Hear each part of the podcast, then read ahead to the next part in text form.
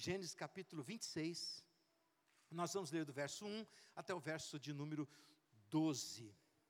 Eu vou ler todos os versículos de 1 a 12. Tinha alguns versículos que eu poderia até pular, mas não vou pular. Vou ler todos eles. Tinha versículo aqui que eu gostaria até de pular, mas não o farei. Do 1 até o 12 diz assim: E havia fome na terra, além da primeira fome que foi nos dias de Abraão.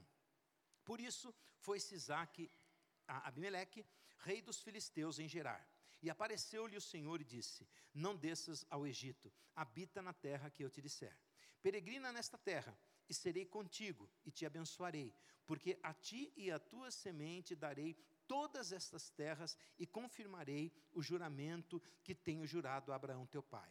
E multiplicarei a tua semente como as estrelas dos céus, e darei à tua semente todas as, estas terras, e em tua semente serão benditas todas as nações da terra. Porquanto Abraão obedeceu à minha voz e guardou o meu mandamento, os meus preceitos, os meus estatutos e as minhas leis. Assim habitou Isaac em Gerar. E perguntou-lhe os varões daquele lugar acerca de sua mulher, disse, disse: é minha irmã, porque temia dizer, é minha mulher, para que porventura ele não me, não, me, não me matem os varões daquele lugar, por amor de Rebeca, porque era formosa à vista. E aconteceu que, como ele esteve ali muito tempo, Abimeleque, rei dos filisteus, olhou por uma janela e viu, e eis que Isaac estava brincando com Rebeca, sua mulher. Então chamou Abimeleque a Isaac e disse: Eis que, na verdade, é tua mulher. Como, pois, disseste, é minha irmã? E disse-lhe Isaac: Porque eu dizia para que eu, porventura, não morra por causa dela. E disse Abimeleque: Que é isso que nos fizeste? Facilmente se teria deitado alguém deste povo com a tua mulher, e tu terias trazido sobre nós um delito e mandou Abimeleque e todo o povo, dizendo: Qualquer que tocar nesse varão, ou em sua mulher, certamente morrerá. Versículo 12: E semeou Isaac naquela mesma terra, e colheu naquele mesmo ano, cem medidas, ou em algumas Bíblias, cem vezes mais, porque o Senhor o abençoava. Amém, igreja? Meu Deus e meu Pai, no nome de Jesus eu peço ao Senhor, por favor, me instrua, meu Pai, é o que eu te peço. Me use, Senhor, é o que eu te peço. Eu não mereço, mas por amor do teu povo, por favor, meu Senhor, meu querido Deus amado, me usa como canal livre, desimpedido e desembaraçado do teu Espírito Santo, para que o teu povo possa ser instruído, possamos aprender um pouco mais e possamos caminhar em tua presença. É assim, meu Pai, que oro, te glorifico, te bendigo, abençoo o teu povo e peço as tuas bênçãos sobre a minha própria vida, no nome de Jesus. E toda a igreja diga. Glória a Deus. Podem tomar assento no nome de Jesus. Amada igreja, muita atenção, porque as ministrações dos cultos de campanha são extremamente breves. Hoje, inclusive, tem um horário mais apertado ainda, porque este horário eu já deveria estar pregando há quase 10 minutos. Porque os cultos têm que terminar até aproximadamente 21 horas e 15 minutos. Hoje já estou até um pouquinho atrasado. Muita atenção, por favor. Vocês viram que a Bíblia diz que nos dias aqui de Isaac, o povo enfrentou uma seca igual nos dias, igual nos dias de Abraão. Esses dias você vai encontrar depois, como não dá para a gente ficar folheando aqui a Bíblia, numa ministração tão curta, você pode anotar aí, você vai encontrar lá no capítulo 12 do livro de Gênesis, você vai encontrar no capítulo 12 que também houve uma grande fome, só que Abraão, ao invés de descer até Gerar, Abraão desceu até o Egito. E descendo até o Egito, por causa da fome que havia na terra, Abraão passou uma história, por uma história ou por, um, por alguns acontecimentos muito parecidos com Isaac. Ele também contou que a sua esposa, que ela era também a sua irmã, e na realidade Abraão tinha até uma explicação melhor que a de Isaac, porque Sará, ou Sarai naqueles dias ainda, era sua meia-irmã mesmo. Então ele até tinha uma explicação um pouco melhor ainda que a de Isaac, quanto a Rebeca. E você já sabe a história que Sarai ainda passou muitos dias na tenda e Deus é quem sabe o que aconteceu ou não. No caso de Isaac, a situação era um pouco diferente. Ele vinha e tinha sobre a vida dele uma bênção, e ele obedeceu a voz do Senhor. Ele chega até Gerar. Há muita fome. Eu já expliquei muitas vezes, porque já ministrei sobre esses versículos inúmeras vezes aqui. Inclusive, utilizei esses versículos muitas vezes para ministrar, até inclusive sobre dízimos e ofertas, falei muitas vezes sobre isso.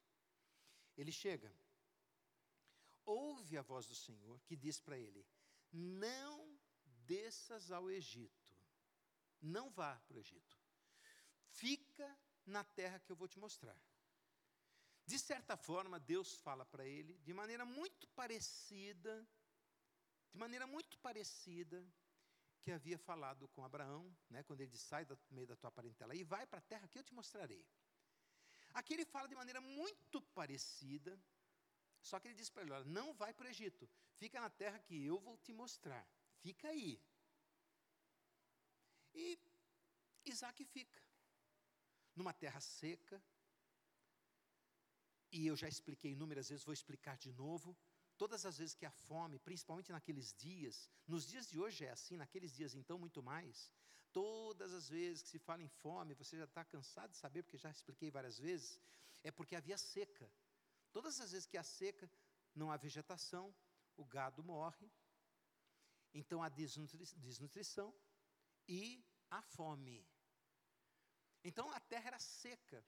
E quando a terra é seca, é ruim de plantar, não cresce, não nasce nada. Lá estava então Isaac num local com a terra seca. Estava ele com a sua mulher, uma mulher bela, formosa, mas tinha uma ordem do Senhor: não suba ao Egito, ou não desça ao Egito, tanto faz, depende da região que ele estava. Não é? Aqui ele fala: não suba, fica aí, não vá à terra do Egito, fica aí. Nós vemos aqui, meus amados e queridos irmãos, a conciliação perfeita da caminhada do homem e de Deus. A, a, conciliação perfeita, perfeita, perfeita, perfeita da caminhada do homem com Deus. O homem tendo que exercer fé em adversidades. E Deus fazendo promessas daquilo que parece impossível. A caminhada perfeita de Deus com o homem ou do homem na presença de Deus. Todas as vezes que nós vemos uma jornada, que nós temos uma jornada difícil, ou que parece impossível, e que o homem se coloca na presença de Deus, vai ser assim. Todas as vezes. Sempre será desta forma. Todas as vezes que você tiver esses dois, que o Senhor me perdoe usar essa expressão esses dois elementos, o homem e Deus, você terá uma jornada assim. Um caminho difícil, um caminho que parece impossível de passar, uma jornada que parece difícil de ser transposta, e um elemento que necessita de fé para ser transposto. Nós percebemos aqui exatamente isto: uma terra seca. Isaac poderia ter descido ao Egito para buscar o favor.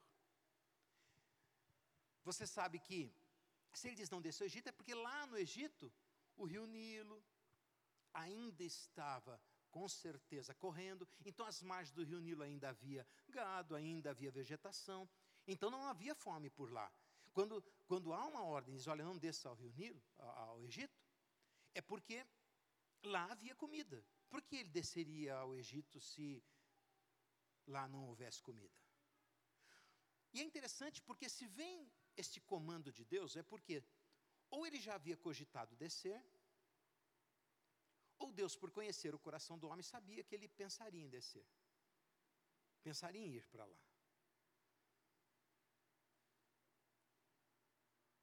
Inevitavelmente ele chegaria lá, se não fosse a intervenção de Deus.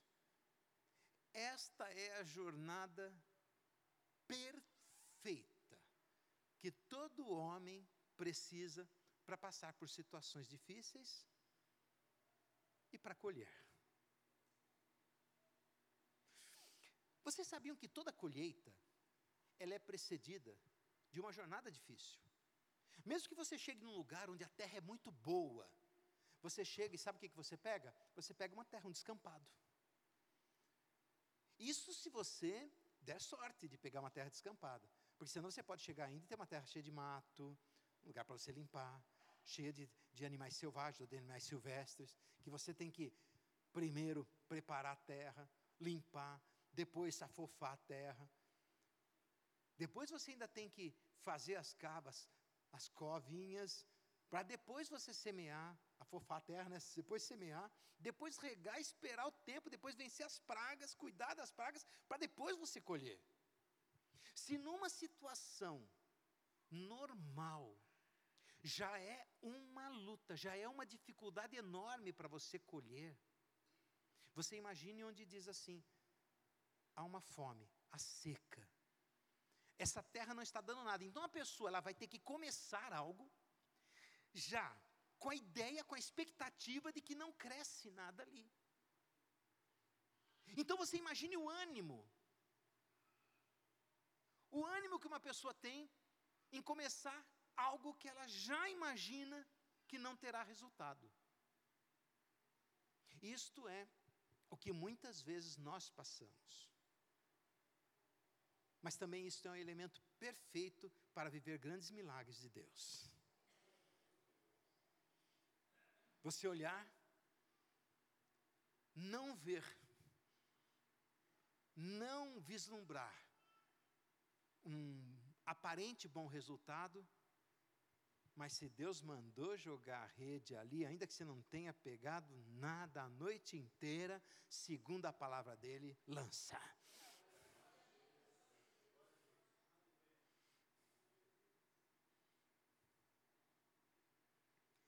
Então ele diz: não desça não. Eu sei que, como um homem natural, você vai olhar e vai dizer assim: mas a terra é seca. Nada está nascendo aqui. Não tem nada aqui. Eu vou passar o, o ano inteirinho aqui. E se depois não der nada, vão morrer de fome. Mas existia uma palavra.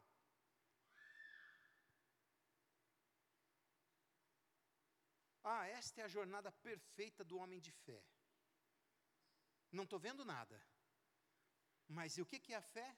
A fé é exatamente o firme fundamento das coisas que não se veem. Olha para quem está do teu lado e fala, mas isso é fé, meu irmão.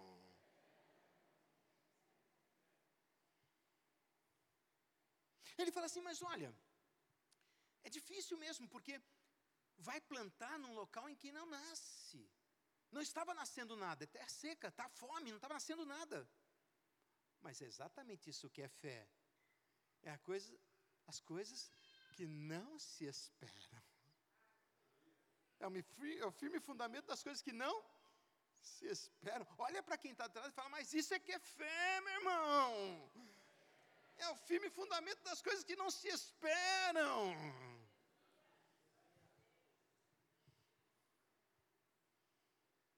Lá está Isaac. Por favor, me ajuda só mais um pouquinho para ficar mais fácil. Olha para quem está do teu lado e fala assim: lá está Isaac na situação perfeita para o milagre. Terra seca, sem chuva, uma semente, nada poderia dar certo ali. E tudo poderia dar errado. Então é o ambiente perfeito para que na palavra de Deus o impossível aconteça.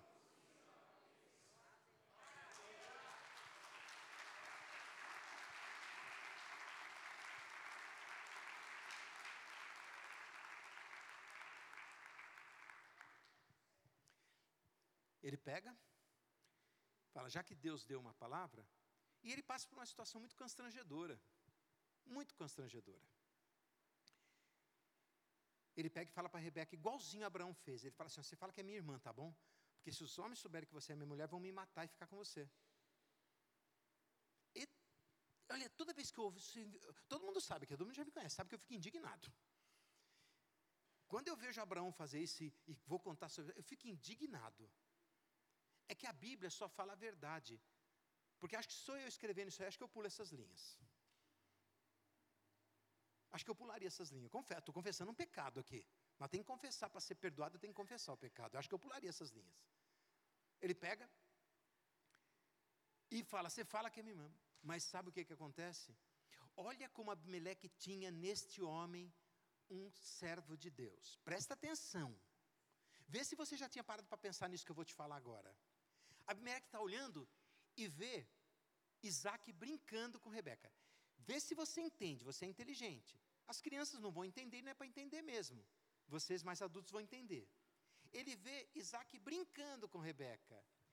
Então ele chama e fala: Por que você não disse que era sua mulher? Entende a brincadeira? Presta atenção. Se ele não olhasse para Isaac, não visse Isaac como um homem de Deus, ele ia falar: Você está cometendo um incesto. Você está cometendo um pecado. Ele olha para Isaac e vê Isaac como um homem sério. Então ele fala: o que o máximo que você pode ter feito é mentido para mim, mas você não ia cometer esse pecado. Olha para quem está do teu lado e fala: presta atenção em quem você precisa ser diante de Deus. Fala. Porque assim as pessoas vão olhar para você e saberão quem você é.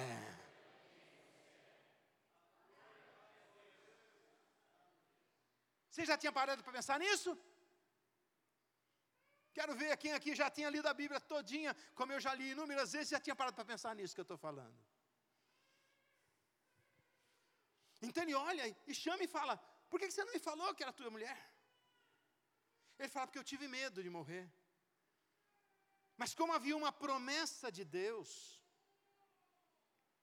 havia uma promessa e ele havia obedecido a Deus, Presta atenção que eu já estou para o desfecho da palavra, você precisa prestar atenção nisso. Como ele havia obedecido a Deus, ele tinha ficado firme ali. Como ele tinha ficado firme. Abimeleque olha, ao invés de castigá-lo, ao invés de expulsá-lo, porque Deus havia mandado ele ficar ali. E se Deus havia mandado ele ficar e ele tinha obedecido, é Deus quem garante. Povo, entenda uma coisa. Se Deus fala para você, fica aí, e você obedece, é Deus quem te garante. Se Deus fala, faz isso, fica tranquilo, é Deus quem te garante.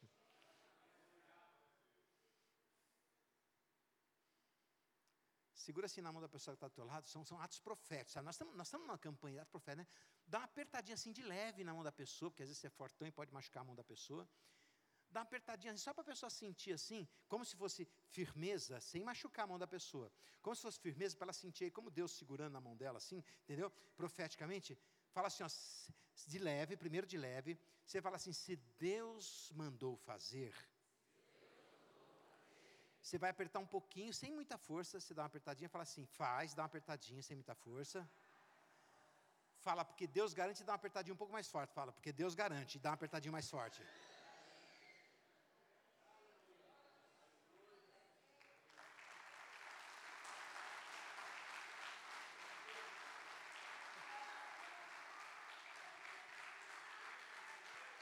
Aí ele, ao invés de expulsar Abimeleque, é, Isaac, ele vira e fala: ninguém põe a mão nessa mulher, porque ele vira e fala para ela: olha, se tivéssemos tocado, qualquer homem poderia ter tocado nela, se tivesse tocado, ia vir grande castigo sobre nós.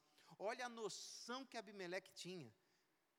Abimeleque sabia, você sabe que ele é um sacerdote, falou assim: olha, a noção que ele tinha, Deus mandou eles ficarem aqui.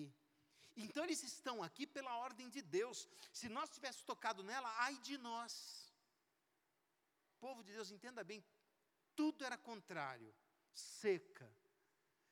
Nada ali, ou tudo, tudo poderia dar errado. Não tinha o que dar certo ali. Aos olhos humanos não tinha o que dar certo, mas lembra que eu comecei a ministração dizendo que o ambiente era perfeito para o milagre de Deus? É assim, o ambiente é perfeito. Está tudo complicado, tudo complicado, mas Deus fala: vem comigo. Pode ir. Vai. Vai.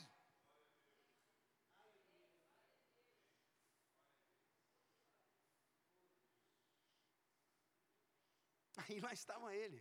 Aí a mulher que fala: ninguém toque nela. E aí vem o versículo 12. E naquele mesmo ano ele colheu a bagatela de cem vezes mais. Simplesmente porque ele ouviu um comando de Deus e fez. E eu creio, com todas as minhas forças, e não é um acho-acho de acho de qualquer jeito. Eu estou com vocês analisando toda a palavra, por isso eu posso dizer um acho de tenho confiança, plena confiança. Que o cem vezes mais não é por acaso. É que não foi só um comando de Deus que ele obedeceu, ele obedeceu um comando de Deus na maior adversidade. Não foi simplesmente Deus falar, segue por aqui. Deus falou, fica aqui, quando ninguém ficaria. Deus falou, planta onde ninguém plantaria. Deus falou, acredita no que ninguém acreditaria. Por isso é que não foi dez vezes mais que ele colheu. Por isso é que ele não colheu o suficiente para comer. Por isso é que ele não colheu de maneira abundante, ele colheu cem vezes mais, muito mais abundante do que ele precisaria. No mesmo ano, aquele foi o ano da colheita de Isaac. Obedeceu conforme o comando de Deus, quando ninguém acreditaria.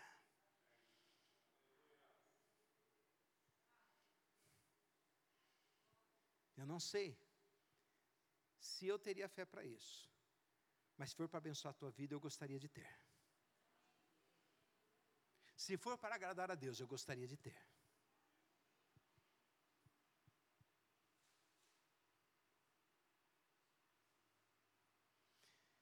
Eu não sei se os pastores dessa igreja têm fé para isso, mas se for para abençoar a tua vida, eu gostaria que eles tivessem.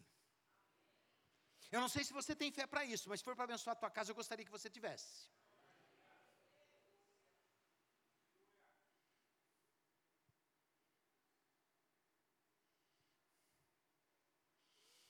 cem vezes mais. Não sei nem se você precisa de tudo isso, mas foi isso que ele colheu. Naquele mesmo ano. Graças a Deus por isso. Fecha os teus olhos. Meu Deus e meu Pai, no nome santo e poderoso do Senhor Jesus. Eu te agradeço imensamente, meu Paizinho, mas imensamente mesmo porque o Senhor, meu Pai eterno, estabeleceu sobre as nossas vidas, meu Pai querido, esta palavra de promessa. O Senhor estabeleceu sobre as nossas vidas, meu Pai, esta certeza. A certeza de que nós estamos numa jornada, meu Pai querido, sem volta, ainda bem, meu Pai, porque a tua palavra nos ensina que quando nós retroagimos depois de termos dito sim para o Senhor, nós somos como o cão que revolve o seu próprio vômito. Nós somos como a porca que, mesmo depois de lavada, meu pai querido, ela se chafurda de novo na lama. Ainda bem, meu pai, porque a tua palavra diz que aquele que lança a mão do arado, meu pai, não olha mais para trás e não deve olhar mais para trás. Ainda bem, meu pai, porque a tua palavra diz que o Senhor, meu pai, tem firmes promessas para nós. Ainda bem, meu pai, porque o apóstolo Paulo diz que ele não julga que tenha alcançado nada, mas ele faz uma coisa, ele permanece firme na soberana vocação, deixando as coisas que para trás ficam, olhando para frente, firme no alvo da soberana vocação de Cristo Jesus.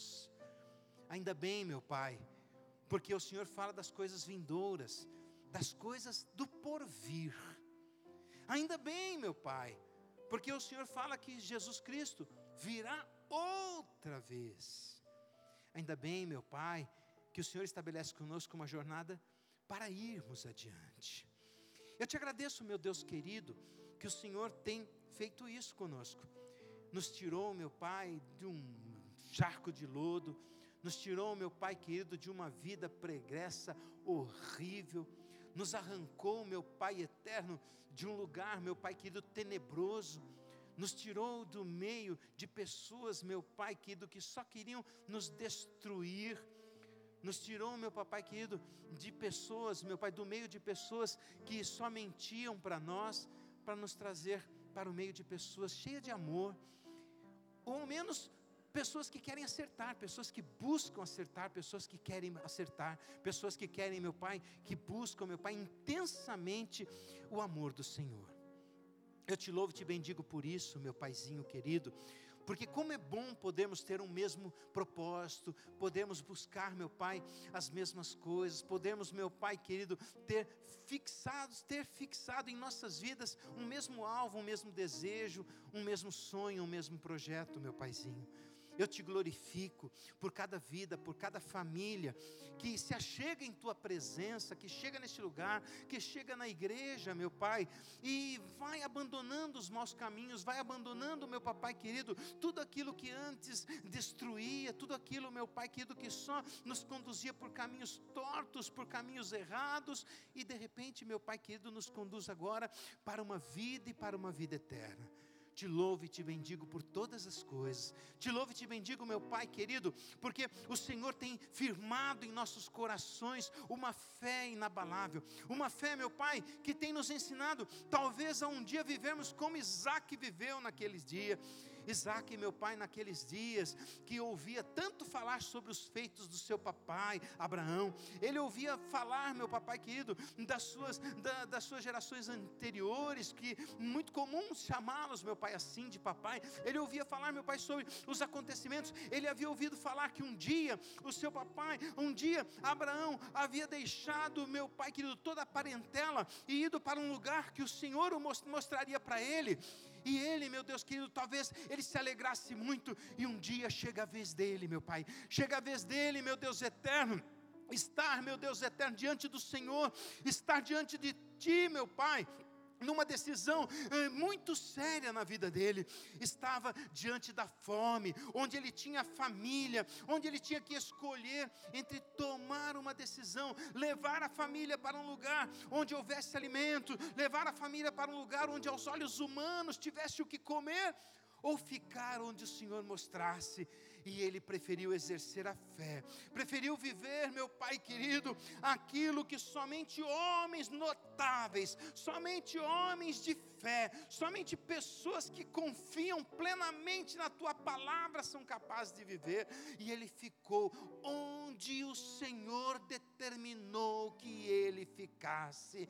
Ah, meu Deus querido, ali ele teve a oportunidade de viver um grande milagre, ali ele teve a oportunidade de ver o broto sendo crescendo num lugar onde nada crescia, ele teve a oportunidade de ver, meu Pai querido, uma colheita sobrenatural, onde nada nascia. Ele teve a oportunidade de ver o campo verde, onde nada florescia. Ele teve a oportunidade de ver os frutos, onde absolutamente nada, nada encorpava. Meu Pai, isto é a promessa para todos aqueles que creem e que confiam no teu comando. Isto é, meu Pai querido, a promessa se cumprindo na vida de todos aqueles que confiam no teu comando, todos aqueles que confiam, meu Pai eterno, na palavra liberada pelo Senhor, meu Pai, na palavra liberada pelo teu Santo Espírito, na palavra liberada através desta santa palavra que o Senhor deixou escrito para que nós pudéssemos através dela te conhecer, conhecer a tua essência, conhecer o teu amor, conhecer, meu Pai querido, a tua vontade, conhecer os teus caminhos, conhecer, meu Pai querido, a tua jornada, conhecer como o Senhor deseja que andemos. Ah, meu Pai, esta noite estamos aqui reunidos para este início de uma jornada, início de um ano de colheita, porque foi assim que o Senhor, meu Pai, disse que seria, e nós cremos. O Senhor disse que aconteceria assim, e nós cremos. O Senhor disse que nos abençoaria, e nós cremos. O Senhor disse que viríamos para cá e receberíamos, e nós cremos, meu Pai. Ah, meu Deus querido, no nome de Jesus, Da mesma forma como Isaac recebeu um comando, nós recebemos. O nosso comando não foi um comando, meu pai querido, hum, tão contundente, tão radical como o de Isaac. Nós recebemos um comando mais simples. Nós recebemos um comando: vim para cá. E 12 dias de oração para 12 meses de bênçãos. Mas, meu pai, assim como Isaac, obedecemos e aqui estamos, meu pai.